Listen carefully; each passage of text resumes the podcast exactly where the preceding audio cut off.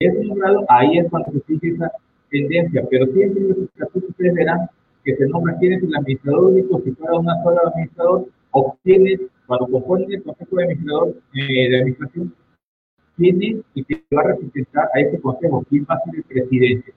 Por lo cual hay que tener una más como eh, consideración. Para que el consejo de administración funcione, deberá asistir por lo menos la mitad de sus miembros. Si no hay ese quórum en cuestión de participación de los miembros, no puede haber funcionamiento del Consejo de Administración. Tiene que por lo menos estar la mitad para que esto tome y entre en funcionamiento. Las, las resoluciones tendrán tal vez validez cuando sean tomadas por la mayoría de los presentes. Volvemos a, a comentar por mayoría, por mayoría de votos. Si estamos hablando que son 10 y votan 7 a favor y 3 en contra, ahí hay mayoría y simplemente ya está tomada la decisión. Pero, ¿qué sucede cuando hay empate? El voto de calidad lo tiene el presidente del consejo. Es el que va a votar y el que va a decidir y va a tomar la decisión al final. Por eso la recomendación que señalábamos anteriormente. Siempre es recomendable que el, consejo sea número el número de consejeros o de mandatarios. mandatarios. ¿Por qué? porque así no vamos a llegar a un empate. Pero vuelvo a repetir, en el caso dado que sí sean números pares, si hay un empate en la toma de decisiones, el consejero presidente es el que va a tomar la decisión al final de cuentas. Entonces, esto es un punto relevante porque nos dice quién tomaría al final una decisión en caso de empate. En los estatutos se puede prever que las resoluciones tomadas fuera de la sesión del Consejo por unanimidad tendrán para todos los efectos la misma validez que si hubiesen sido tomadas dentro del de la sesión de Consejo, siempre que se firmen por escrito. Esto es muy importante. Hay reuniones de Consejo de Administración y ahí se toman las resoluciones y ahí se toman las decisiones pertinentes que, van a, que se van a tomar en consideración. Pero si alguna resolución es tomada fuera del Consejo, por los miembros del Consejo, el primer punto tiene que ser, que tiene que ser por unanimidad. Todos tienen que estar de acuerdo. Y segundo, y más importante, deben de dejar constancia. ¿Y cómo van a dejar constancia? Como siempre he dicho, por escrito. Si están todos de acuerdo, pero no hay nada por escrito, no va a tener validez la decisión, aunque estén todos de acuerdo. Pero estamos fuera del Consejo de, Administración. No, está, no está en función del Consejo de Administración, pero fuera de eso eh, estamos tomando la decisión y en ese momento lo atentamos y lo dejamos palpable, ahí esa decisión o esa resolución que tenemos va a tener la misma validez como si fuera dentro de una sesión de consejo de administración. Entonces, eso es un punto importante. Simplemente hay que tener en consideración que tiene que ser por unanimidad de votos y tiene que estar por escrito.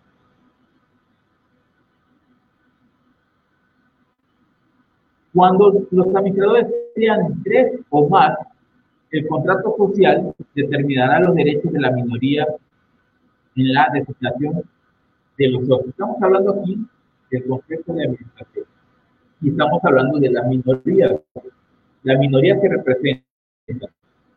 ¿Qué nos dice? El contrato, llámese el acta constitutiva, va a decir los derechos que tiene la minoría en cuestión de capital social para tomar decisiones los consejeros.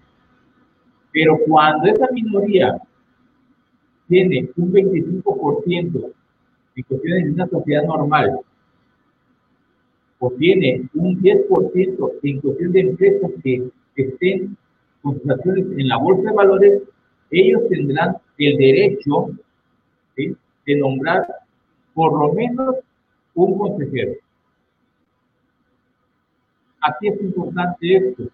Generalmente los, los que tienen la mayor fuerza de capital son los que nombran o los que deciden quiénes van a manejar, quiénes van a llevar el control de la empresa, quiénes van a llevar los procesos de la empresa. Pero la minoría también va a tener sus derechos y van a tener sus formas para poder llegar a tener representantes dentro de este consejo. Y volvemos a repetir, si la minoría representa un 25% del capital en una empresa normal, por llamarlo así, tiene derecho por a un consejero. Pero si esa empresa está sus acciones en la bolsa de valores, no tiene que tener por lo menos el 25%, simplemente con que tenga el 10% del capital, ya puede tener el nombramiento de un consejero.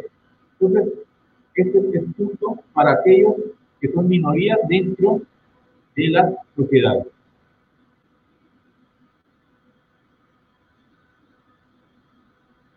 La asamblea de accionistas, el consejero o administrador o administración o el administrador podrá nombrar uno o varios gerentes generales o gerentes especiales y estos serán revocables en cualquier tiempo.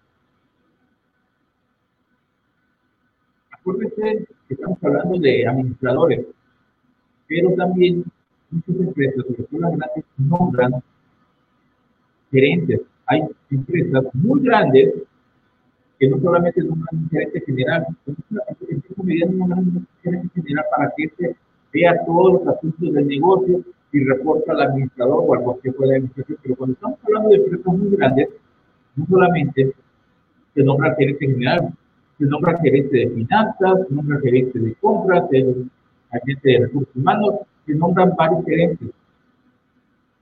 La asamblea de los administradores o el consejo de administración podrán nombrar a esos gerentes y darles facultades. Y estas serán revocables en cualquier momento. No hay un tiempo, no hay nada en cualquier momento. A lo mejor puede ser para una actividad determinada, a lo mejor puede ser para un momento determinado, pero son revocables en cualquier momento. Simplemente el hecho es que tienen facultades. Generalmente se le dan facultades para actos administrativos o de representación. A lo mejor voy a decir el ejemplo. Cuando tenemos el gerente de recursos humanos o gerente del departamento fiscal, se le da un mandamiento o una facultad para que esto vaya a representar ante las autoridades a la empresa. Es un acto para es un poder para actos administrativos. Es un poder de facultades amplias como tienen los administradores.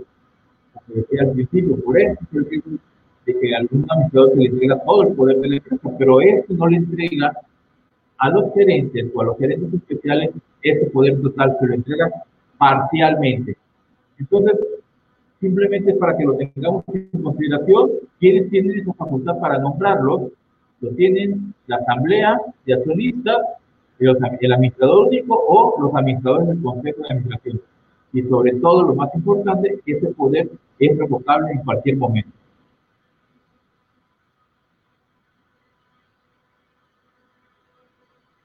Los gerentes generales tendrán las siguientes facultades las expresamente conferidas, como les decía, las que se le dan en su poder o las que se le indican en los estatutos. ¿Sabes qué? Estas son sus facultades. Y aquí no se puede mover. Y no tiene más facultades. No necesitarán autorización especial del administrador o consejero de administración. Obviamente, si ya me estás diciendo que yo tengo todas esas facultades, ya no te tengo que tomar autorización para desempeñar este puesto dentro de esas facultades que yo tengo. Es como el mismo caso de los administradores. Los administradores no le piden a, la Asamblea General de autorización para sus actos. Dan cuenta de ellos, pero no piden autorización. El punto. A los actos que ejecuten o voten con las altas facultades que representen y ejecuten, lo que señalaba, ¿no? Pues tienen toda la facultad para ejecutar y gozan las facultades amplias para ejecutar esos actos que se le indican dentro de esas facultades. Y ese es el punto. Que todos tienen sus requisitos y todos tienen su lineamiento de lo que van a hacer y de lo que pueden hacer. No se pueden extralimitar y por eso generalmente les digo, cuando hacen este tipo de situaciones, se les dan poderes para administrativos, para la representación de la empresa, no para venta de activos, no para venta de terrenos, simplemente se les limita para las funciones que van a desempeñar dentro de la empresa. Hasta ahí es el punto importante.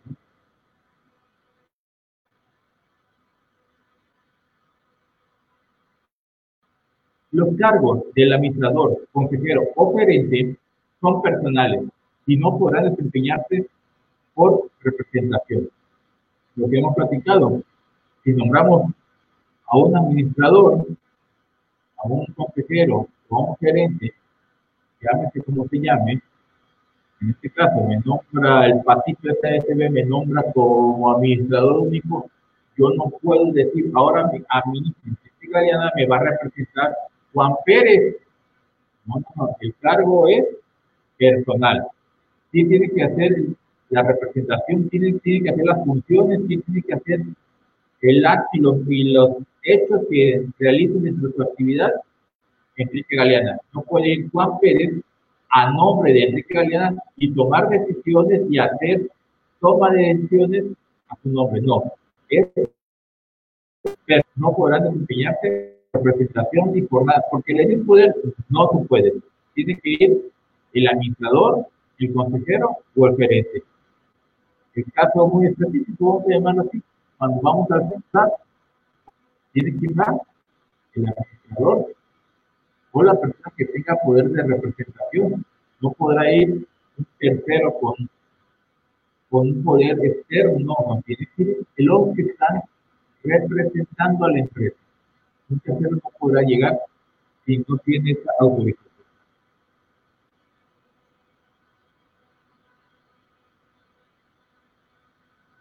El Consejo de Administración para nombrar entre sus miembros un delegado que ejecute actos concretos y a falta de asignación especial, la representación corresponde al presidente.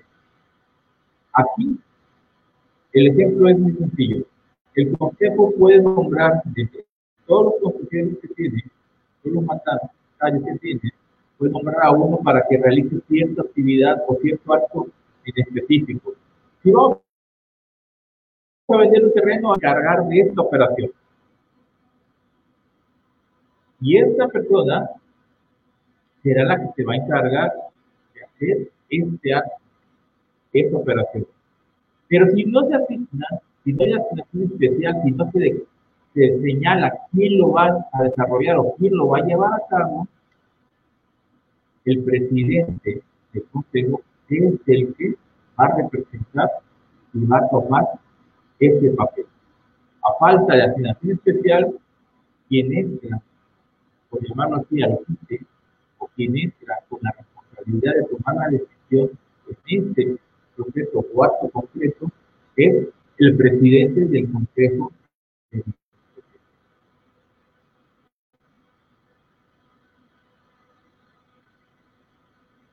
los, los poderes otorgados por el administrador consejero, consejo de administración, gerentes, no restringen sus facultades y la terminación de sus funciones no exigen los poderes otorgados durante sus ejercicios.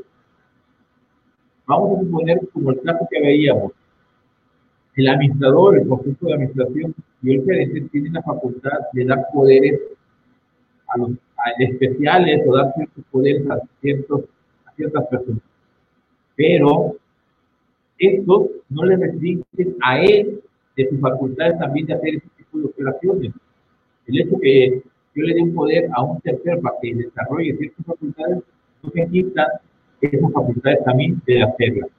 Pero también es importante que si yo le doy poder a un tercero para que desarrolle ciertos actos y dentro de ese proceso yo pierdo el como se me termina mi periodo de administrador, mi periodo de consejo de administración o mi periodo de es revocable por mi gerencia, el poder que yo haya tenido durante mi ejercicio bajo no se acaba con el hecho de que yo pierda ese, eh, el cargo o ya no esté dentro del cargo. Los poderes van a continuar y tendrán que ser revocables, revocados por la Asamblea de Accionistas para que tengamos ese punto en consideración.